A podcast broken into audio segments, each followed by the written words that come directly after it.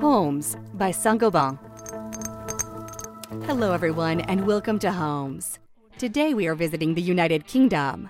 After the health crisis and the desertion of office districts, the country is currently considering the conversion of certain workspaces for other uses. This is what Guillermo Guzman explains to us. He is an architect and assistant professor at the University of Nottingham. The health crisis was uh, a big shock to the urban environment overall in, in the UK. But if we want to concentrate in London, I, I think it, it was very clear that the restriction of movement had a massive impact in the way the city normally lives.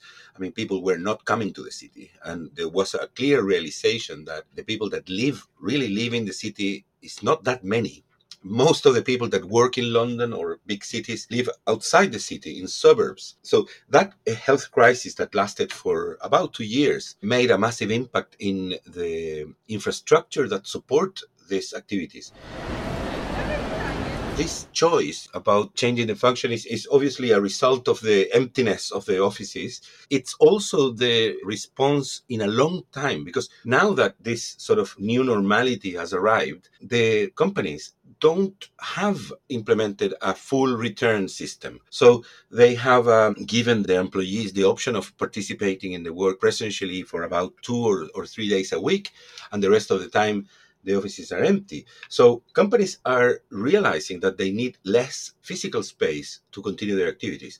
So the understanding of that empty space or that vacant space will lead to this idea of transforming into housing or complement with more even cultural activities in the city centers. Now, that is very exciting because when you have people living and working in the same place, you have a 24 hour cycle the problem with the large cities and like London and many, many capitals and, and business hubs in the world is that their cities were not 24 hour. They were maybe 12 hour.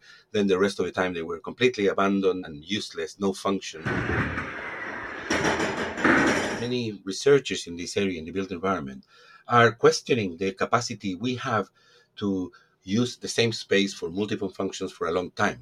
The lightweight construction of the most important uh, the manipulation of the elements will be not needing any sort of machinery. So particularly when we are talking about transformation of spaces we're talking about indoor spaces. So cranes and other machines are not always available. So you are thinking about movement of pieces integration and assembly done by hand the lightweight construction also implies less material uh, the lightweight construction system is facilitated in large measure by the possibility of using CAM systems, computer aided manufacturing. So you could print those elements, you could produce them in series.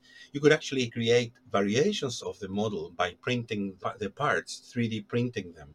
So you have uh, special resins that could allow these joints, for example, to be made and to be tailor made for specific solutions.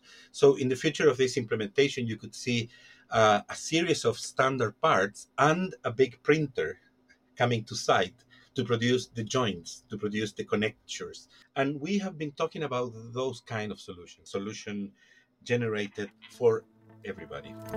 This is the end of this episode. Thanks to Guillermo Guzman for sharing with us his vision for the future of office districts.